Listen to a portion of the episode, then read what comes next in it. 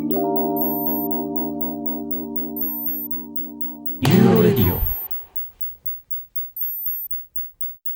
えーじゃあ今日は特別編。イエイいイェイ。そんなテンションでしたっけ？やちょっとテンション上げていこうかなと思って。なんかあのバイリンガルニュース風だよね、今の。あバレました？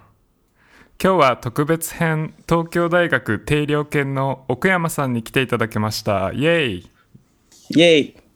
イェイ。よろしくお願いします。よろしくお願いしますえっと、東大の定量研の奥山と言います。奥山照弘と言います。もともと PhD の時にメダカの脳を使って性行動とかの神経基盤をやっていて、その後、はあの、ポスドクで MIT の利根川ラボに行って、記憶のマニピュレーションとかをやり始めて、3年前から定量研で独立して、いろんな社会性とか自己とか他者とかそういうやつの研究をやってます。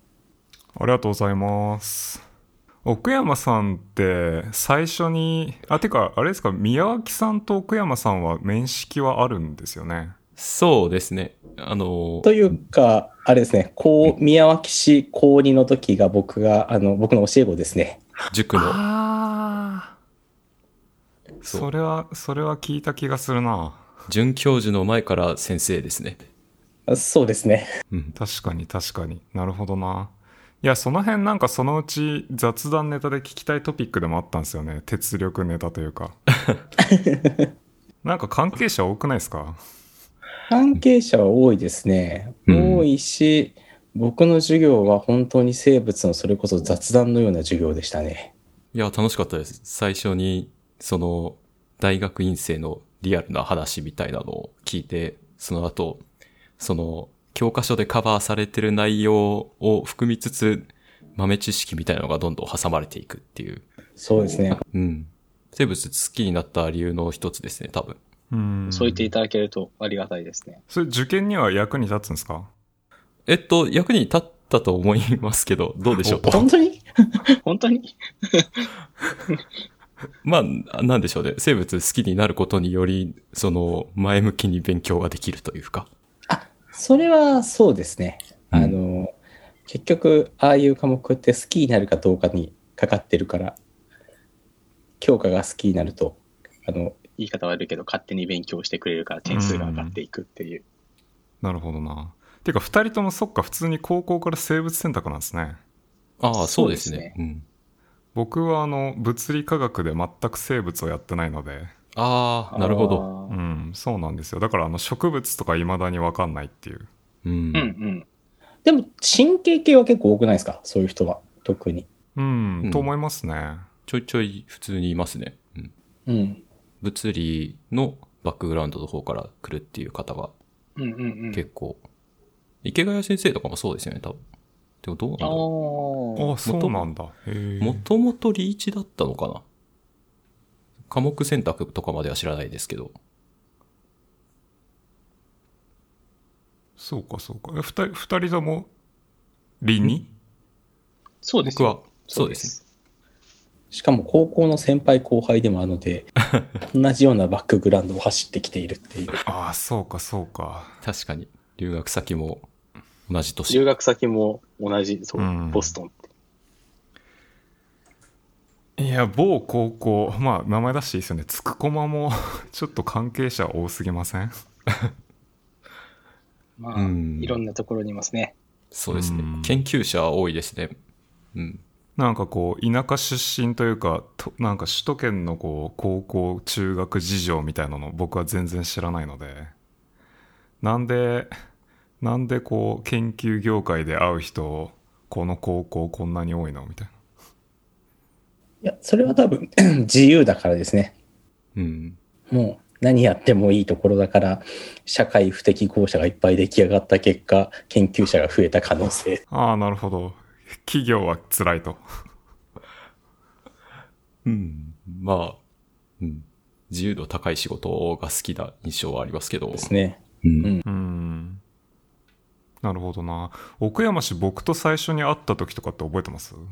多分 SFN の夜だと思う。おそうだよ。そうったよね。多分シカゴか何かの夜、シカゴかサンディエゴの夜な気がする。お意外に覚えてるな僕は奥山さん絶対覚えてないだろうなと思っててあ、本当に？多分あの最初に話した時点で酔ってたんですよ僕が？そそれはいつも通りという。そうそうそう。まあでだから最初に会った時のエピソードは多分覚えてないんだろうなと思ってて。なんだっけ？なんか、確か、三谷と、こん個人名出していいのかな？まあ大丈夫だと思います。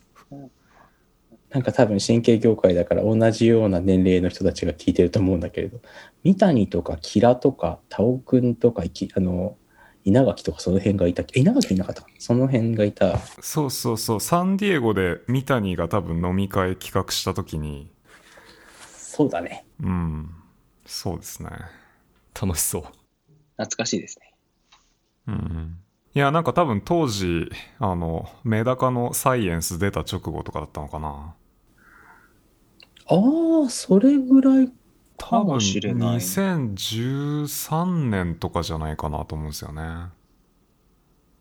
2012かなうん、それぐらいかもしれない。えっ12かと、論文出たのが2014 14。の1あ出月にてないのかパブリッシうん。多分リバイス、最後のリバイス中の気がする。てか、あの論文、ファーストサブミッションからアクセプトまで2年ぐらい戦ってたから、なんか、もう、なんだろう、潜水200メートルみたいな感じになってた。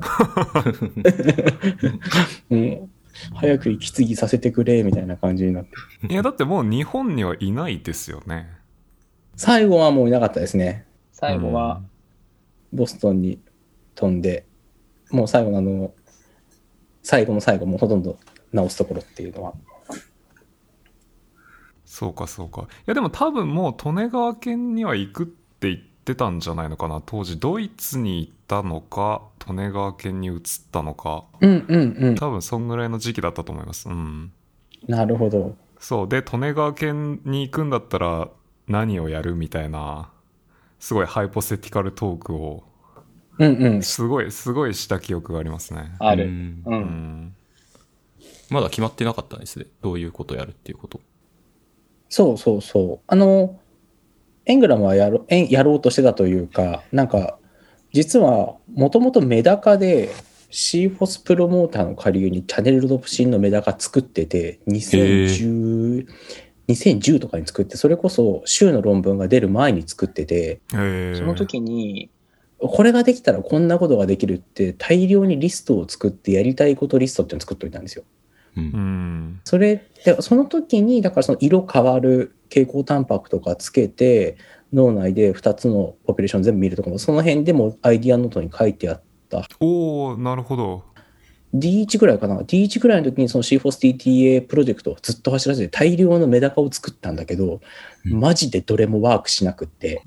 で、理由は単純で、あの、週の今使ってるエングラムのシステムって C4STTA でその後ろに TRE プロモーターでチャンネルじゃないですか。うん。まあ、発現量上げないといけないですかねそうそう、んまさにまさにそれがポイントで、 amplification もかかってるし、バイラスのシステムだったから、すごい expression 高かったんだけど、それを考えずに CFOS プロモーターの下流にダイレクトにチャンネルつないでて、ああなるほど結局発、発現が全然あの取れなくって、その functional なレベルまで取れなくって、うん。アイディアだけ全部あったのにうまくいかねえっていうので、それで2011のあのー SFN で週のポスターを始めてみたのかな。で、その時にこれかみたいに思って、うん。確かに。確かに。確かにだって当たり前じゃん。一個挟んでエクスプレッション上げなかったら機能するはずないじゃんって当たり前のことなんだけど、なんかそれに気づかずにダイレクトに、まあ、繋いでて、そうですね。しかもあれだと1日2日ぐらいでこうガッと上げないといけないじゃないですか。そうそうそうそう。う。ん。まさに。多分あれですよね。A- AAV9 で TRE ってやつですよね。そうそうそうそうそう、うん。まさに。なのでその加速力がなくバックグラウンドも高く、もうあのいろんな問題が今から考えればあったんだけど、ただアイディアとしては、まあその一回活性化したニューロンをもう一回活性化するすごいシンプルだけど使い勝手のいいアイディアだったから、うん。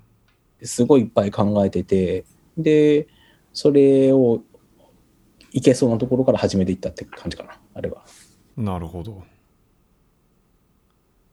そうかそうか。あれでもその後にそれが2010年とかだとするとじゃあその後にでもやっぱそういう方向はやめてドイツにって感じだったんですねそうそうそうそう。あのードイツに行ったのは、まあいろんな理由があったんだけど、えっと、 chemical screening に当時興味を持って、なんかそれこそ、あの、 high-throughput screening って、タンパクの結合とか細胞レベルとかでやってるけど、それを徐々にもう生き物を first screening にしようと。で、うん小型魚類をどう使うかっていうところのせめぎ合いの中に多分世界がいて、うん徐々にそのもともと小型魚類の一番のメリットって transgenic を早く作れますとかその世代とかその、ジェネティックスをいじくるのがマウスよりも早いっていうところが一番強かったはずなんだけど、うん。徐々にその AV とかが出始めてで押され始めてでそうなってくると魚のメリットって脳が透明っていうところで走っていく。それこそフロリアンエンゲルトスタイルかうん。ハービックバイヤー、フロリアンゲルトとかあの辺のスタイルになるか、あるいは、そのすごい小さな器官として体全体をミミックできるみたいな、それこそハイスループとスクリーニングのファーストチョイスにするとか、そういうふうなところが多分みんな見始めてたタイミングで、うん。なるほどな。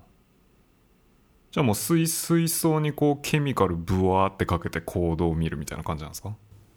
これが、あの、稚魚、その、稚魚レベルになるんだけど、一つのそのウェルの中に、エンブリオを、えっと、5個とか10個とか入れて、それの動きを全部モニターしながら、そこここにこのウェルにこうピュッピュッピュッピュッってこうケミカルを入れていくっていう風なそういう風なスクリーニング系があるところがあって。はいはい、うん。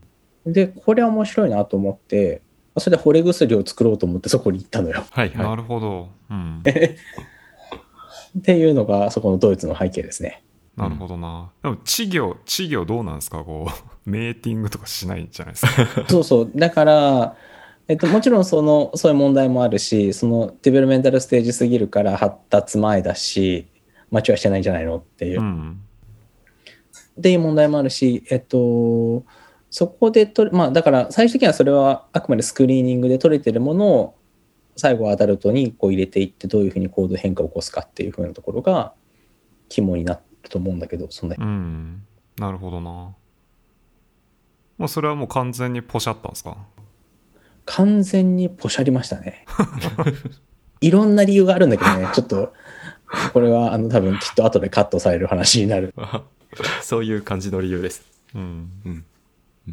で、モデルを変えてっていうところだったんですね。その SFA で。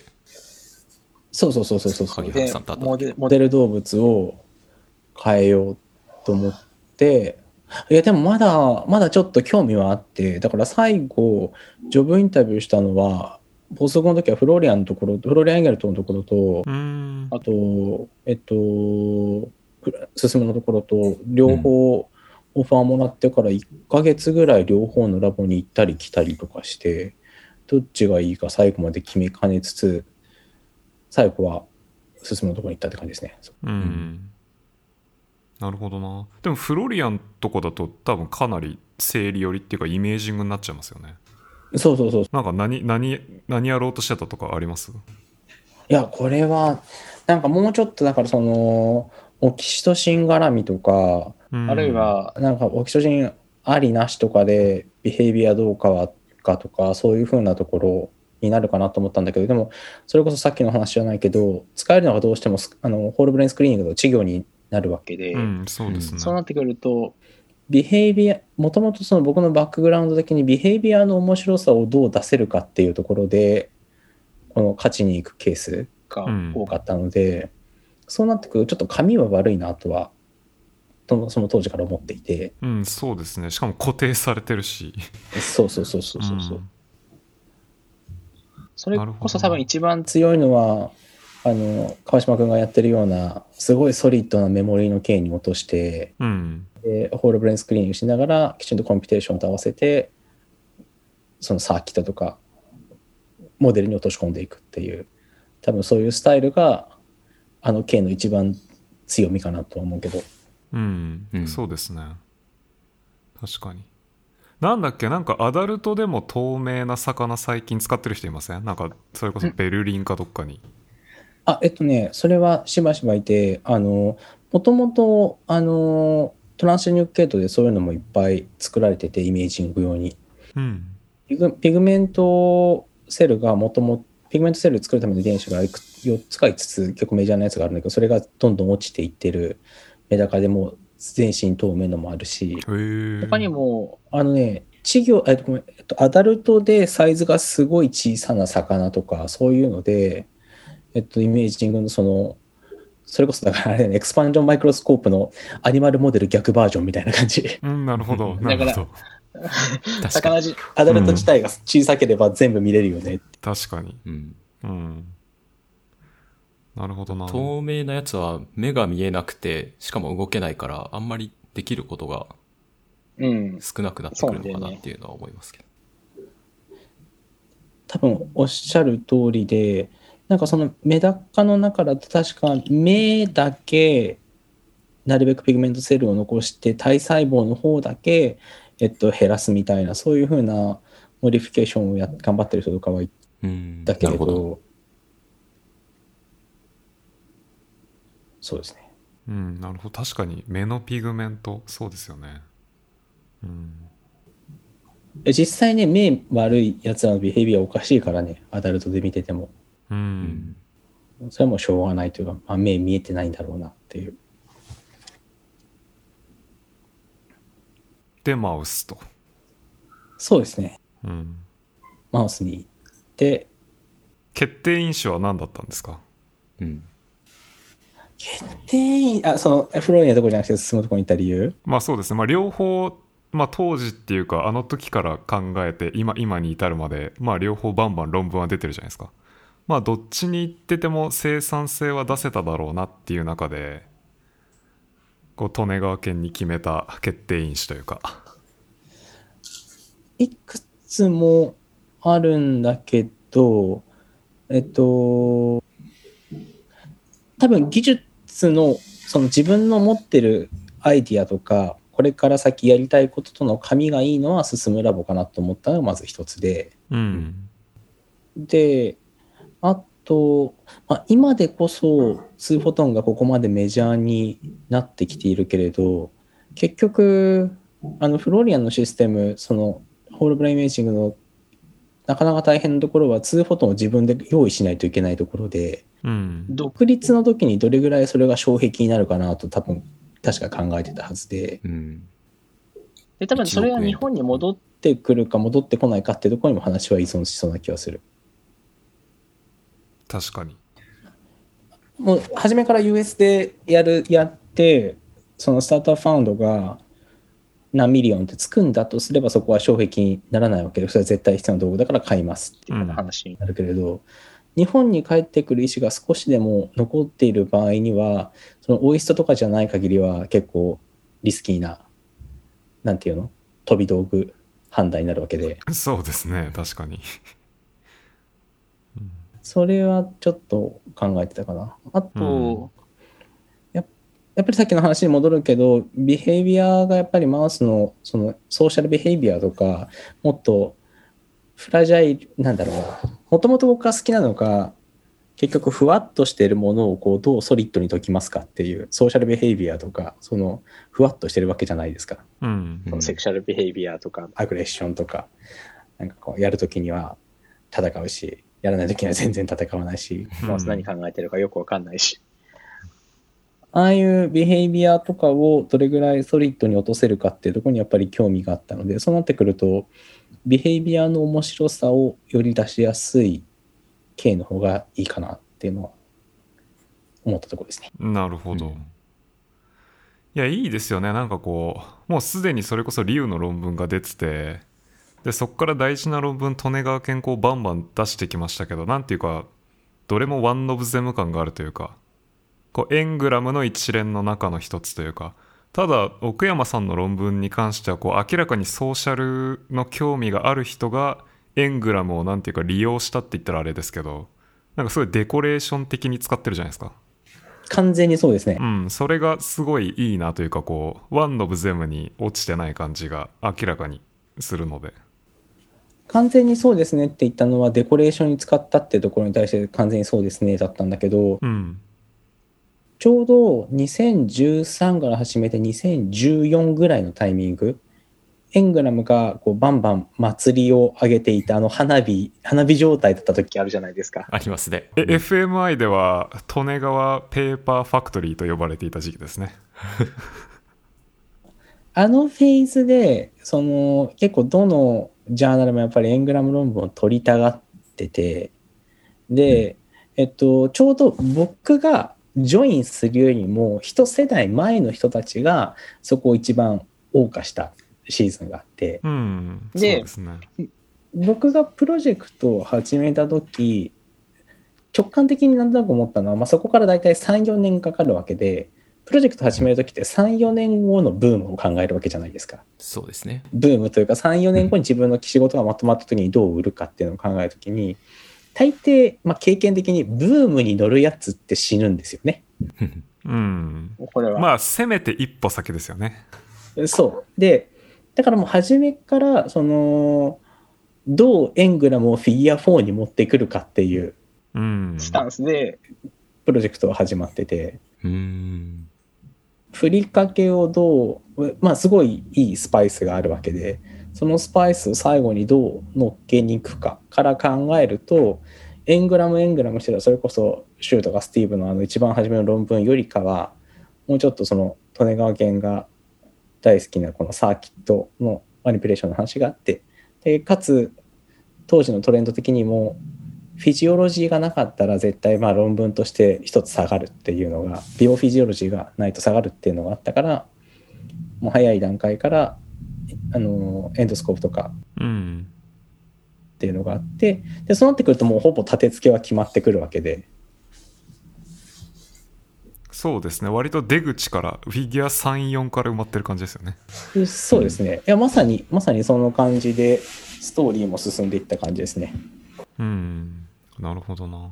行動試験とかはもう最初から、なんというか、こういうのを使うっていうのは決めてたんですか？あこれはですね全然決めてなくってそれこそいろいろ試してでそれこそそれシュート試してたんですよ終流と。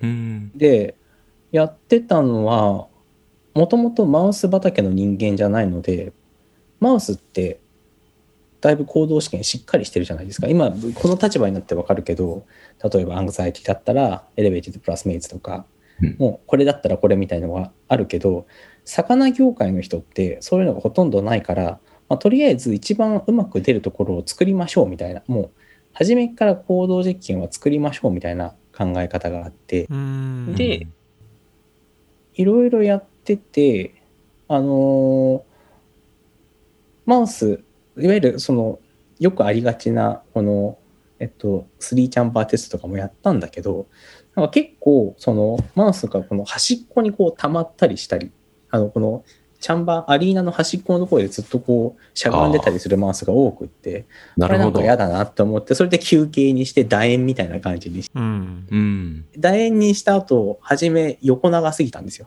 横長すぎたら真ん中がオープンフィールドみたいになって、なかなかマウスが横切ってくれなくって、うんそうなってくるとまたノイズがでかいなと。と思って、この長さをどんどんどんどん短いバージョンを作っていって、へえ。で、それを繰り返してあ、もうこれぐらいやると綺麗になるな、みたいな感じになって作ったのがあれで、なので、なんかあの、楕円形のチャンバーでマウスの行動実験したやつってほとんど見かけないじゃないですか、世の中で。確かにそうですね。うんなるほど面白い少なくとも、まあ、うちのウェブでも今使ってる、あの四角形のやつも使ってるし、丸のやつも使ってるけど、あんまりなんか、型にはまって、これはこれだからこれってやらないタイプの人間なので、とりあえず出そうなところでいろいろ、いろんなパラメータをチャカチャカ動かしていくのが好きですね。うんん。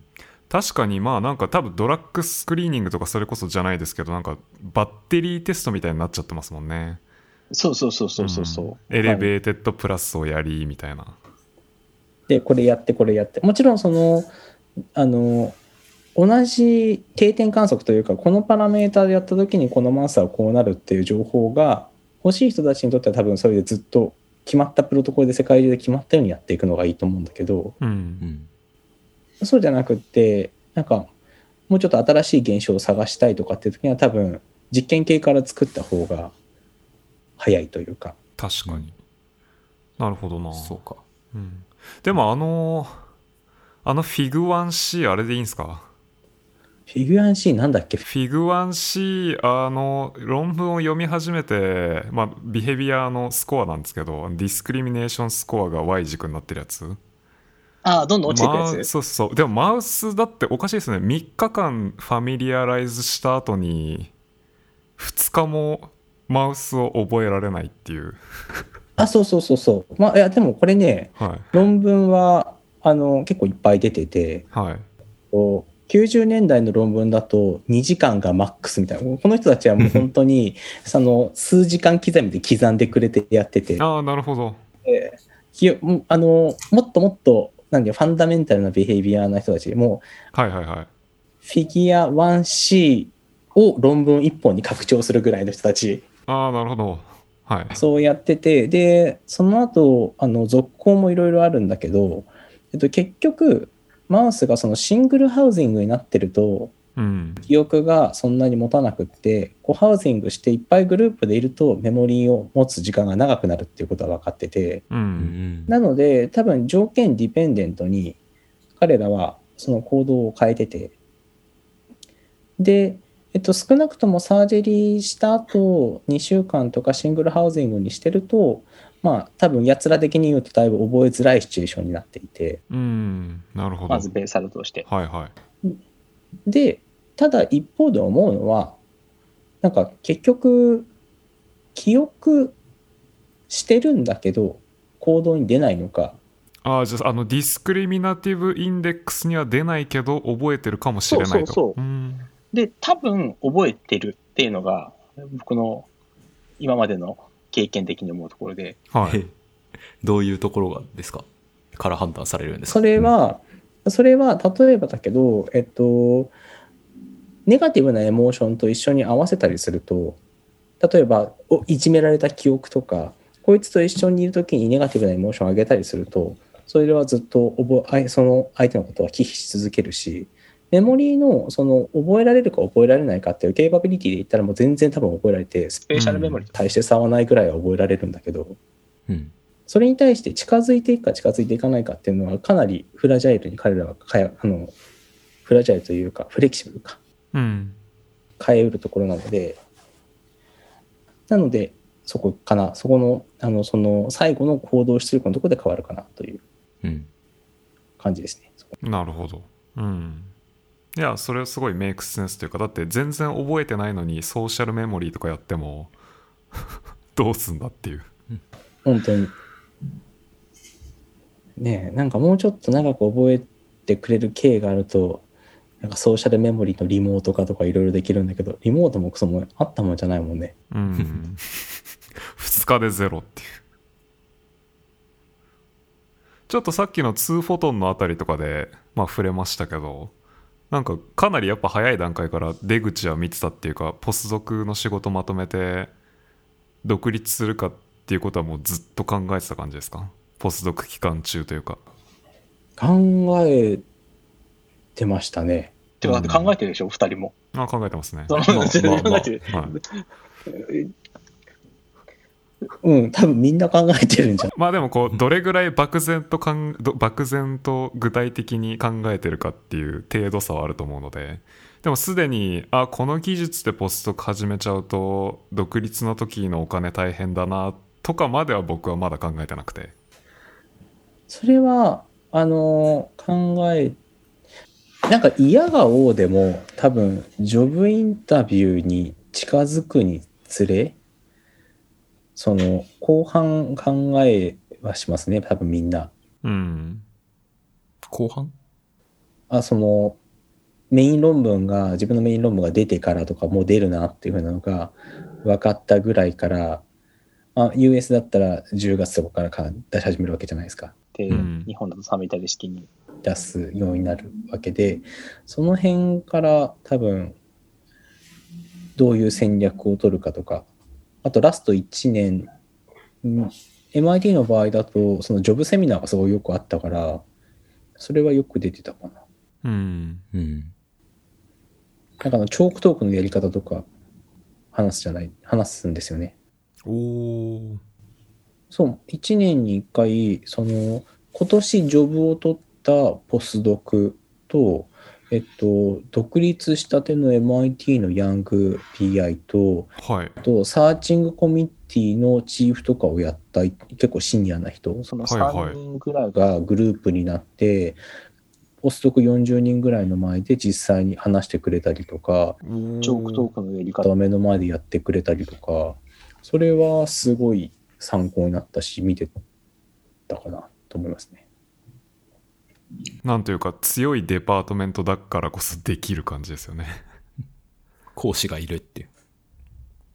そう、講師いる、まあ、MIT のデパートメントはそうやっぱシステムが良かったですよね。なんかうんあのまあ、それこそ理研のチャールズ横山的な function の人、あの、えっと、そこに一旦論文を読んでもらってブラッシュアップをしてくれるような、その、もともと Neuron のエディターだったとか、そういう人を、 institute が多分何人か、 Nature Neuro の元エディターだったかな、がいて、その人にチェックをしてもらうってこともできてたし、うんあれはやっぱり日本にいるとなかなかね、きついですよね。うん、んそれは。確かに。アメリカも出してたんでしたっけ？US は、えっと、実はまあ、今だから言える話なんだけれど、えっと、出す前段階の、その、アンダーテーブルのやつが何個か、実は話が動いてて、おおじゃあうちに出してください的な感じなんですか？そうそう、うん。その、ソーシャルニューロサイエンスやってて昔から知っているところとかが、その人とかが声かけてくれたりとか、あと逆に多分、アメリカのフィールドもちろん僕は全然あの戦ってないのでわからないけれど、そのトップスクールのちょっとした、ちょっとしたぐらいの学校の人たちはすごく頑張ってハイヤリングをして、そのいい人を取ろうとしてるから、うん。早い段階から動いてたりとか、なんかいろんな、なんだろう、カウンターオファーみたいなやつうんしてたりとか、してる感じですよね。そうかそうかじゃあアメリカのそのジョブマーケットにメインでそれこそ100通とか送って大量にインタビューやってみたいなとこまでは進んでない？全くやってなくって、むしろ定量研は一つ目ですね。あそうなんだ。うん。へえ。自分の1ですね、僕は。うーん。じゃあその時点で別に日本に限ってたというよりはもういきなり決まったから帰るかみたいな。うーん、まあいろいろいろ、はい。まあ、あの、そうですね。えっと、日本に帰ることはだいぶ視野に入れてたし、うん。と日本が取れなかったとしたら、アメリカでジョブインタビューをしようと思っていて、うんうん。特にどうしても、まあ僕の今のそのサイエンスの、さっき2ボトンの話をしてたけれど、逆に僕の今のプレイスタイルの場合だとトランスジェニック系統がいっぱい必要になるから、そのマウスファシリティが結構立足になるなってことはずっと思ってて、うん。で、まあ、進む先生にもそれを相談したこともあるんだけど、そしたら、まあ、こことこことここがいいみたいなことを、ここの3つは、だいぶ、その、ファシリティも充実してるから、こういうプレイスタイルはいけるぞ、みたいな感じで言われて、まあ、うそんこを一番メインフォーカスに置きつつっていう感じですね。なるほど。笑い話のようになるけど、一番、ワンノブザイ、最も僕の意思決定に影響を与えたのは、ハーバードの MCB はすげえ汚かったってことですね。建物が？建物が。おおマクガバン。うん。そう、あの、うんピカワー・マクガバンは、あの、を六本木ヒルズとすするうならばん、確かにあの、MCB は東大理学部に合格か、あの薬学か、みたいな、やけど、すげえ言いたいことはわかりますね。でもなんかこう、古き良きアカデミックみたいな空気感あるじゃないですか。そうそうそうそう。いうん。やいやまさ、まさに、まさにそういう感じだと思う。確かに。いやでもピカワはあれはちょっと反則級じゃないですか。あれだってなんか建築家雇って建てさせたみたいな感じですよね。そうそうそうそう。あれは、すごい居心地良かったですね。う正直。ん。うん。定量犬は綺麗ですか定量、定量犬はいいですよ。定量犬はだいぶ綺麗です。うん。なんか、居心地はすごいいいけど、ただ、まあ日本の建築の特徴だけど、あの、窓ガラス少ないですよね。うーん。なんか窓ガラスがなんでこんなにないんだ多分地震がある国だからなんだけど、ああ、なるほど。なんかそれによる閉塞感はすごいでかい気がする。うん。うん。確かにな。まあ研究者メンタルストレス半端ないんで、こう環境要因で改善してほしいですよね。いや、本当に、本当に確かにそうですね。確かねに。うん。うん、窓あっても、その防振建築みたいなので十字入ってたりするみたいな。オイスト日本にしてはガラス多そそうそう、うん。う。うん。なん。か、いいなって思いながら。行ったこともないのに、あの、ムービーで、あ、綺麗なガラスいっぱいある、いいな。オイスタは素晴らしいですよね。本当に。多分毎回、ここ直近毎回オイストはすごいって話してますね。うん。うん。本当に、あの、いいなって。まあでももちろん東大も、あの、いいなと言いながらも東大も非常にいいですね。あの、今、独立して3人になりますけど、何の不満もないですね。うんう。ん。あの、定量犬だからこそ得したこととか、なんか、あるいはその学生視学点で言うと？そうですね。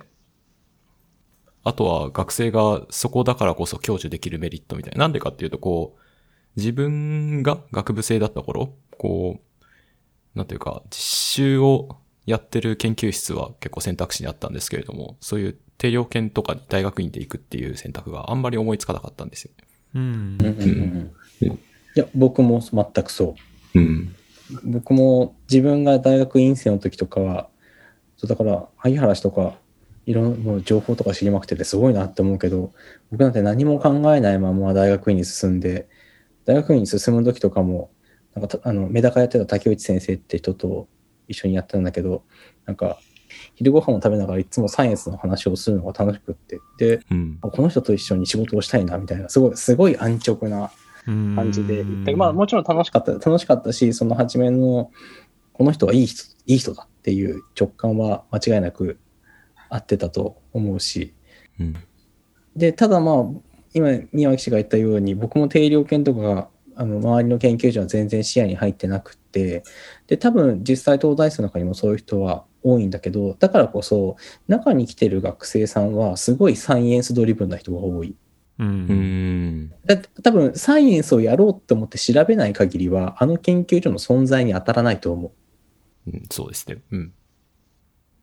確か来てくれる学生さんの質はものすごく高いっていうのが、あの、間違いなくいいところで、で、えっと、あと学生さんから見て多分いいだろうなって思うのは、日本の、あの、ラボ、特に大きなラボ、まあ、どことは言わないけど、大きなラボになってくると、もう学生が山のようにいて、で、えっと、スタッフ数人みたいな感じで、うん。そうなってくると別にそのスタッフから何かを習うとかじゃなくって、学生の中でどんどんレイヤーができていくわけじゃないですか。このそうですね。ドクターの学生が、ちょっと下のドクターの学生が教えて、そのドクターの学生がさらにマスターを教えてってなってくると、結局学べる量ってだいぶ少なくなるわけで、で、えっと、定量系の場合は基本的には、まあアメリカのラボとまでは言わないけれど、うちの場合はテクニシャンとスタッフと学生は1対1対1。ううんん。だからそういう意味で言うと、あの、すごい education の、こっちもするし、受ける機会も多いと思う。うん。なるほど。学生取れなさすぎて苦労するっていうとこまではいかない感じですか？えっと、それが多分、一つ、まあ、問題になり得るところで、その、きちんと、こう、いますよ、こういうラボありますよってやってないと、学生がその存在を知らないから全然来なくなるっていうところはもちろんあります。う。うんん。そうなった場合には、その学進 PD とかで、あの、スタ、何、ポストクの人に来てもらうとかっていうところもあるし、まあ、それがあるから、僕はテレビに出たっていうのもあるけどね。ああ、なるほど。確かに。うん。うん。そう、ある程度その宣伝活動っていうのは何かの形でやってる方が、えっと、まあ安全？安全というか、あの、えっと、学生さんがその存在を知ってくれるうん。っていう感じですね。確かに。なるほど。うんいや、似たような感じで、それこそ岡崎とか、こう探して入っ探してきてくれる学生しかほぼほぼアプリケーションとか送ってこないから、基本的には優秀だけど、そもそもの数が少なすぎてみんな困るっていう話を結構よく聞くので。うん。あ、いや、それは多分間違いなくそうな一方で、定量圏がやっぱいいのは東大の、なまあ、実際農学部キャンパスの中にあるから、うん。なので、やっぱり距離っていうのは大きいですよね、絶対。うん、うん確かに。近けりゃ来るし、遠けりゃ来ないし。うん。確かその、その塩梅がちょうどいいっていうのと、あとまあ、あの、外部研究所だから、その学生さんがいないことの逆に、この、なんだろう、あの、こっち側の負担としては、授業とかのデューティーは全然ないし、に。あ、全然ないんですね。それは、すごいですね。うん。あの、ゼロではないけど、1年間通して、えっと、1時間半のコマが2コマとかそれぐらい。だからそれぐらいは別に、あの、ほぼ、デューティーとこっちも感じないぐらいのものなので、確かに。普通にあれですよね。なんか自分の研究のセミナーやってんのと変わんない感じですよね。そうそうそうそうそうそうそう、普通にただ単にトークして終わるっていう感じだから、だからそういう意味で言うと、まあ、ほぼサイエンスに集中ができる。うん。フルパワーでサイエンスのことは集中できるし、逆説的に言うと、まあ、これはまだ僕は通っていないので何とも言い難い話だけれど、えー研究ができなかったら、あの、そこに存在価値がなくなるうん。っていう、まあ、それはもちろん、あの、表裏一体なので、それが悪いことだとは思わないけれど、頑張んなきゃなっていう感じになりますね。うちの場合だと、やっぱり、まあ、こんな内部情報どれぐらい言っていいのかわからないんだけれど、僕がやっぱり進むラボ出身だから、その、えっと、利根川ラボだと感じさせるものをできる限り少なくして、もっとオリジナリティの高い研究をもう進めることとかが僕の条項で、うん。それはもうネタレベルでってことですか？もうネタレベルで、ネタレベルで。だからまあもちろんそれは、えっと、とはいうものの、その、ブランニューなものばっかりやってたらリスキーすぎるから、うん半分半分ぐらいに分けることにはなるけど、まあ、多少エングラムとかソーシャルメモリーとかヒポキャンパルとか僕の得意なところで走ってるプロジェクトと、あともう何個かは、えっと、どんどんチャレンジングなやつうん。にこう走っていって、なるべく、えっと、オリジナリティをこう目指しているプロジェクトとかにこう、まあ、分かれていって、多分そのエングラムベースになってたりとか、メモリーのやつの方が得意だし、誰をレビューアーに回した方が論文通りやすいかとかも分かってるから、うん。いい論文にはなりやすいって思う一方で、えっと、後者のものの方が、こう、みんなオリジナリティが出せるから、新しい、なんだろう、フィールドを作れる可能性もあるから、まあ、それはこう、うまく、どっちの方が好きかっていう、そのラボメンバーと相談しつつ、決めていくって感じですね。うーん。なるほどな。確かに。まあ、リスク取りたがるポスドクと全然取りたがらないポスドクと結構なんか分かれそうですもんね。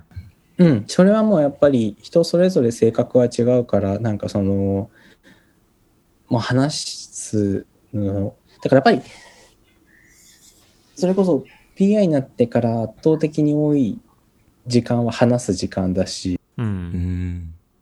すげえくだらないことでもやっぱり話してないと感じない、わからない部分もあるし、なんか、そう。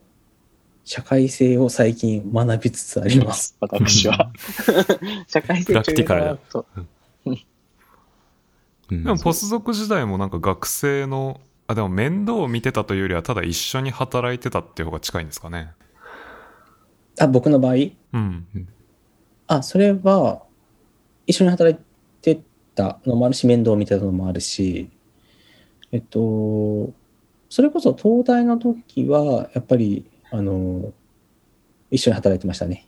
一緒に、あの、なんだろう。これもあれの話なんだけれど、もともとその、宮脇状態、その、えっと、中高の時に教えてた鉄力の教え子がラボに来てみたいな感じで、うん。それで、その子を教えるみたいな、その流れはしばしばあったので、うん。まあ、それだと分かりやすいというか、もう、もともとどういう性格の子か分かってるから、確かある程度プロジェクトとかを振りやすいっていうのはあって、で、利根川ラボに行ってからはもう完全に、えっと、メンターとして一人の人を教えて、二人でずっとチームになってやるっていう感じでう、ん。プロジェクトを動かしたりとかもしてて、まだ論文出てないんだけれども、まあ、うんもう一人いて、で、そう、それがやっぱ難しいですよね。どれぐらい教えるかっていうのは永遠の課題ですね。なんか、まあ、お二人ともそうだと思うんだけど、その、全部指示されたら絶対やんないじゃないですか。そうですね。んでも、うんだから、ある程度、その人が考えてやらないといけないし、ただ、何もこっち側が指示を出さなかったら、すごい方向にこう人はみんなこう走っていくわけで、うんこう、それこそ、その、この今日の録音する前に、どんな内容を話しますか？トークの時に、このポストクの時にやっといた方がいいことなんですか？みたいなやつあったじゃないですか。はいはいはい、はいあれでやっぱり絶対一人か二人は教えた方がいいと思いますね。うん。それは時間としてマイナスに、確かに仕事って意味ではなるかもしれないけど、それよりも PI になった時に誰も教えたことはなくって、で、突然誰か教えないといけない立場になって失敗するリスクの方がでかいと思う。うんなるほど。失敗っていうのはどういう、具体的には、なんというか、どんなケースがあり得るか。で、やる気なくすとかですか？うん、やる気なくしますね。やる気、あの今うちのラボは一人もいないけど、あの、前に僕が教えたことがある人で、その、やっぱり細かくこう指示を与えすぎると実験自体は進んでいくんだけど、なんかその人が徐々にプロジェクトに対して熱が冷めていっちゃうとかはあると思うし、うん。それはやっぱりこう、塩梅というか、そうですね。うんなるほど。いや難しそうですね。いや明らかにこう指示した方が進みが早いから自分の精神衛生的にはいいじゃないですか。うんうんうん、そうそうそう。でもそこをあえて我慢しないといけないっていう。うん。難しそ特に最初の、なんていうか、独立したてとかだと、ある程度方向性を示していかないといけないっていうのもあるから、あるのかもしれないと思うんですけど、まあ、そうすると、なんていうか、こ、こっちというか、PI がディレクトする要素が強くなるのかなっていうイメージはありますけど。うんうん、なんかその辺は本当にすごい考えるしすごい本も読むんだけどそれこそなんだっけジャネリアの出してるあのあなんとかライトムーブ、ううん、うん。ハワード・ヒューズのやつですね。うん。あそうそうそうそう。あれとかはやっぱりすごい参考になってで結局自分の思ってる方向にプロジェクトを傾けたいけどその細かく指示を出さないようにするためには多分 PA がすごいディレクションを言わないといけなくて今うちのラボはこういうことをやるラボですとかこういう方向に向かってますとかその大きな流れを結構押していかないと多分みんながその自分のやりたいことやりたいことの中から僕が興味があることとの間でこのすり合わせてこっち側に寄せていってくれるっていうのが多分一番ベストなスタイルでうんうんうん。自発的に。そっちにすり合わせるし向こうもすり合わせるしっていうふうに言うときにやっぱりこちら側がそのこっちに行きたいっていう方向がないとそのすり合わせようもないのでうん。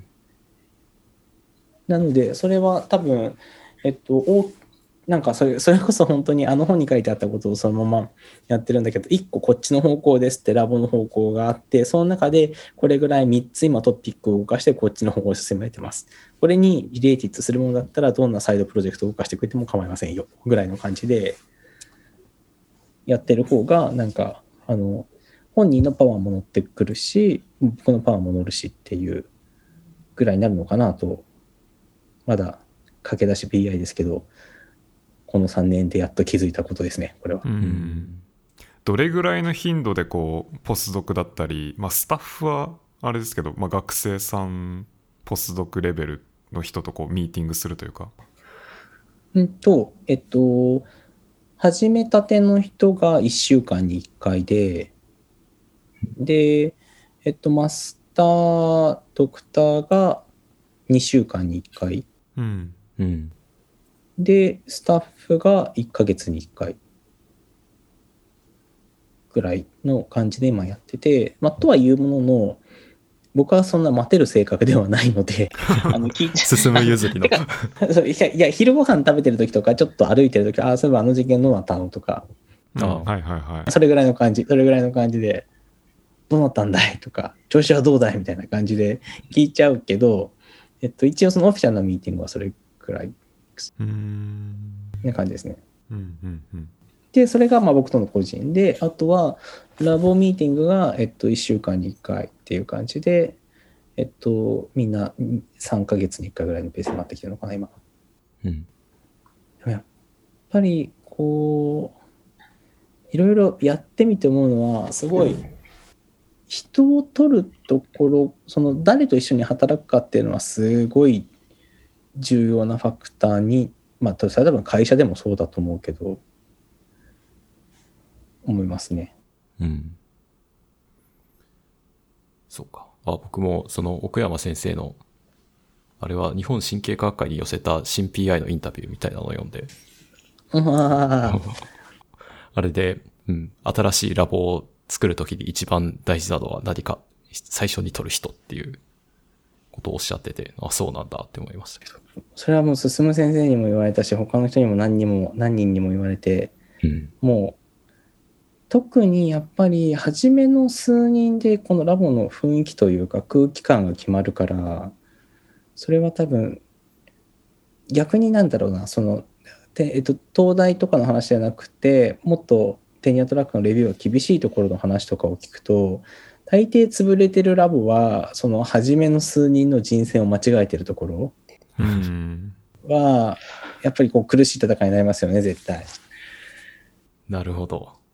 まあそこの生死が自分の生死に直結しますからねううんうん、本当に本当に。うんてか、それこそね、5年とか7年とかで仕事するときなんて、結局、レビューに間に合う論文って、初めの1、2年で取った人の論文になるから、うん。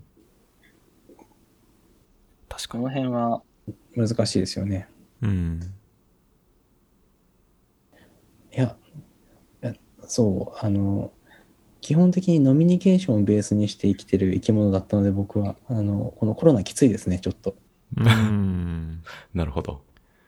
確かにラボの活動的にはそんなに影響ない感じですか？いやもちろん初めの頃は大変で、マウスの数もだいぶさ、あのうん、削らないといけなかったし。ああそうなんですねうんうん。いや、というか、えっと、それまでやっぱり、あの、が刑事交換とかに学生さんとかも入ってもらってたシステムだったんだけれど、その学生さんが大学に来れなくなっちゃって、で、そのシステムをどう整えるかっていう時に、そのテクニシャンシステムにちょうど移行していったんだけど、そこうん間を。とは言っても、全部初めの時から回しきれないから、マウスの数は削らないといけないし、なるほどといってもまあ MIT とかハーバードみたいなドラスティックな削り方はしてないけれど、うんうん。そんな感じでしたね。なるほどですねでそこからソーシャルインタラクションが奪われていくとそう、そう。ソーシャルアイソレーションするとね、携帯も言ってるけどおかしくなっちゃうからね。うあ、完全にアキュートソーシャルアイソレーションですよ、あれ。タスクですよ、タスク。ん、ううんん、完全にそうですね。なんかそういう研究増えそうですよね。この1年で。確かに確かにうん。でもなんかやっぱりコロナになって一番きついのはそれよりも論文の方じゃないですか。というのも多分さっきのちょっとジャーナルの話にもなったけれど本誌の方がだいぶ COVID で埋まってるじゃないですか。スロットが。うん。でそれでこれどう見ても前だったら本誌だったよねっていうネタがその NN とかニューロンに転げてきてこの全部ところてん方式でゴボゴボゴボゴって押されていってる。だからねそろそろネイチャーコビットを相関していただかないと。いやほんとそれですね。ね。うん。多分それは一番大きな影響な気がしますね正直なんかツイッターで Nature Neuro 全然査読に回らんと某大御所がぼやいてるのを見ましたね。うん。まあハエのハエの結構有名な研究者なんですけど Scott Waddell ってわかります？うん。あの olfaction のドーパミンとかやってる人。いやなんかネ Nature Neuro で回らないことなんてなかったのにもうさい最近は Nature Neuro はネイチャーで査読に回って落ちたやつしか査読に回さないんだけどどうなってんだみたいな。いやでも実際本当にその嫌いがあるぐらいにねもともとうん。これ本誌でしょネタが来てる気がする、多分そうなんでしょうね。うん。そそれが多分一番でかいですよね正直しかももちろん COVID のやつはその今今この人類が必要としてるネタだから CNS が飛びたがる気持ちもわかるし、まあ、サイテーション数も爆発的に増えるからうん。そういう意味でも欲しいっていう気持ちはわかるけれど、でそれで通常のサイエンスが、ね、その、まあ、押されてる、その、まあもちろんいいジャーナルに出すことがいい研究の必須事項ではないとは思ってはいるけど、とは言っても、なんかこっち側のメンタル的に少ししょんぼりはしますよね。そうですねうんいやまさにまあ違う影響で例えば僕とか論文書きやすかったっていうのはもう逆にあったりしてあの一人の時間が増えたっていう。まあプラスまあもっとクリティカルなのがあのボスの出張予定が全部消し飛ぶっていう、うん、これは割と多分ジュニア PI ラボとかだとそんな影響ないと思いますけどこう結構普通じゃないですか。こうボスが自分の原稿を読んでくれるまで数ヶ月とか。でこう先の予定が全部ぶっ飛んででそれぐらいのタイミングでこうつっかえてた原稿が僕のが最初だったんでなるほどね。そうだから投稿直前のこう密なブラッシュアップみたいなのが一瞬で終わったんですよね。それは確かにまあ、うん、間違いなくでそこ普通の状況だったらないなっていうメリットはあったんですけどでもまあオーバーオールロスってる方が多いとは思いますけど。うん。いや、なんか、コロナに、このシチュエーションになって思ったのは、学会とかでやっぱり外で話してることがどれだけ自分のこの気分転換になっていたかということを思い知るというか、ねえずっとやっぱり動かないと、もともとそのメンタル負荷がかかりやすい職業ではあるけれど、結構かかるなっていううん、印象ありますね。そうですね。いや、なんかそうですね。あの、これもさっきの PI 話と少し絡むんだけれど、結局、そのお金をずっと取り続けてないといけないっていうのは、だいぶ精神的ストレスですよね。ああ、確かに。多分、そこまで、まあもちろんその学習 PD とかの時には、まあ取れないとやばいとかはあると思うんだけど、でも、まあ取れてなかったとしても、まあどうにかなるっていうところも、まあある程度はあるわけで、うんうんうん。雇ってもらえる。そうそう。うん一方で、えっと、僕が取れてないとラボが止まるわけで、う。うんん。で、そうなってくると、もうひたすら予算を出し続けないといけないっていう。あと、日本で独立してちょっと初め知らなくって独立してから予想外だったのは、ほう。はいはい。物を買う時の中間マージンのお金の取られっぷりがすごい。あああ、海外製のやつが高いみたいな。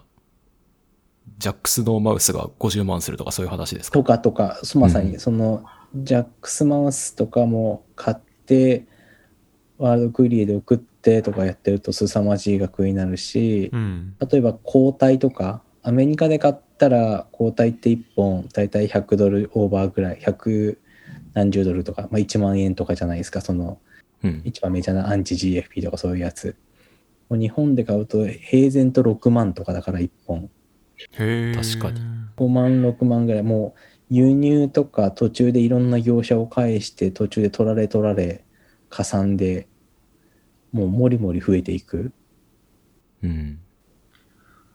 だから同じ1億だとしても、US の1億と日本の1億は全然意味が違うということを、それは独立してから明確に知りましたね。なるほど。なんかもっとでかい機器とかでこう抜かれるのかと思いきや、消耗品レベルでも 取られるんですね。うーん。でもどうですか？そういう、まあ3年ぐらいやってみて、ああ、アメリカにしとけばよかったなというか、日本でよかったとか。うん。うーん、多分両方とも、それはなんか、まあ、もともと僕は性格的にこうしてればよかったなんて、あまり後ろを見ないタイプなので、うん。えっとそう考えることはそんなにないんですけど、もともと生きていて。